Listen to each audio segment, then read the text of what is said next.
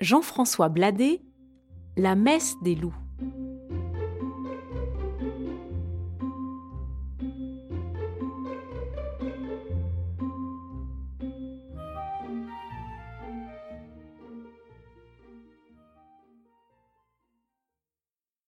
Les loups sont des bêtes comme les autres. Ils n'ont pas d'âme. Pour eux, tout finit juste au moment de la mort. Cependant, une fois chaque année, les loups du même pays s'assemblent pour entendre la messe. Cette messe est dite par un curé loup, qui a appris son métier je ne sais où. Le curé loup monte à l'autel, juste à l'heure de minuit du dernier jour de l'année, qui est la fête de Saint-Sylvestre. On dit qu'il y a aussi des évêques loups, des archevêques loups et un pape loup. Mais nul ne les a jamais vus. Pour les curés loups, c'est une autre affaire. Vous allez en avoir la preuve. Il y avait autrefois, dans la ville de Mauvezin, un brave homme qui faisait le métier de charron. L'un de ses fils travaillait avec lui comme apprenti. Un soir, après souper, le père dit au garçon Mon ami, tu as aujourd'hui vingt et un ans sonnés. Tout ce que j'étais capable de t'enseigner, tu le sais maintenant aussi bien que moi. Voici le moment de t'établir à ton compte. Fais courir l'œil et tâche de bien choisir où tu dois aller. Une fois achalandé, tu n'auras pas de peine à te marier. Père, vous avez raison. Il est temps de m'établir à mon compte. Quant à me marier, il y a longtemps que j'y pense. Ma fiancée demeure à Montfort. C'est une fille belle comme pas une, et honnête comme l'or. J'irai donc m'établir charron à Montfort. Sept jours après, le jeune homme avait fait comme il avait dit, et les pratiques ne lui manquaient pas. Sept mois plus tard, il épousait sa fiancée. Tous deux vivaient heureux et tranquilles comme des poissons dans l'eau. Un soir d'hiver, sept jours avant la Saint-Sylvestre, le charron et sa femme étaient en train de souper quand ils entendirent le bruit d'un cheval lancé au grand galop. Le cheval s'arrêta devant la porte de leur maison. Oh, charron Oh, charron cria le cavalier. Le charron ouvrit la fenêtre et reconnut un de ses amis de Mauvezin. Que me veux-tu, ami Charron, je t'apporte de mauvaises nouvelles. Ton père est malade, bien malade. Si tu veux le voir en vie, tu n'as que le temps de partir pour Mauvezin. Merci, mon ami. Je pars sur le champ. Descends de cheval et viens boire un coup. Merci, Charon. J'ai des affaires pressées ailleurs. Le cavalier repartit au grand galop, et le charron s'en alla trouver aussitôt le devin de la commune. Bonsoir, devin. Bonsoir, charron. Je sais pourquoi tu es ici.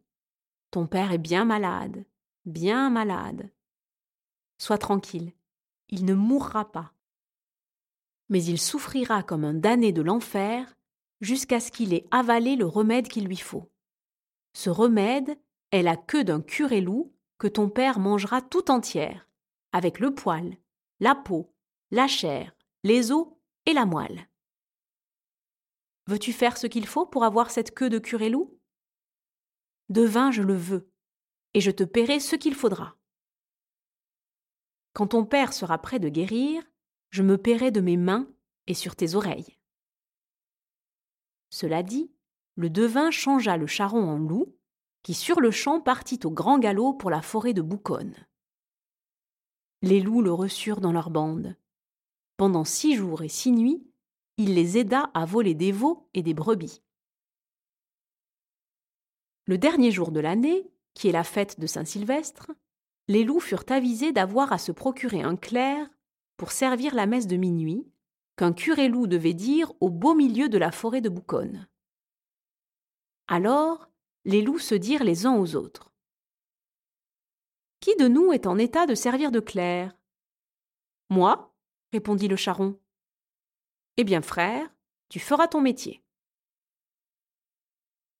Une heure avant minuit, le charron avait préparé au beau milieu de la forêt de Bouconne un autel avec des cierges allumés. Devant l'autel, les loups attendaient le curé loup, qui arriva tout habillé pour dire la messe, juste à l'heure de minuit. La messe commença donc, et le charron la servit jusqu'au dernier évangile. Alors, les loups s'enfuirent au grand galop, de sorte qu'il ne demeura plus que le curé loup et son clerc. Attends, curé loup, je vais t'aider à te déshabiller. Le charron s'approcha par derrière du curé loup, et d'un grand coup de dent, il lui coupa la queue. Le curé loup partit en hurlant. Aussitôt, le charron se trouva porté sans savoir comment dans la maison du devin de Montfort. C'est toi, charron. Regarde-toi dans ce miroir. Le charron se regarda dans le miroir. Il était redevenu homme. Mais il avait encore les oreilles d'un loup et tenait serré entre ses dents la queue du curé loup. Charron, voici le moment de me payer de mes mains et sur tes oreilles. Le devin arracha les deux oreilles de loup du charron. Aussitôt, deux oreilles de chrétien repoussèrent à la place. Et maintenant, charron, tu as de quoi guérir ton père. Merci, devin. Le charron partit vite pour Mosevin et fit manger à son père toute la queue du curé loup, avec le poil, la peau, la chair, les os et la moelle. Aussitôt, le malade fut guéri, et il vécut encore bien longtemps.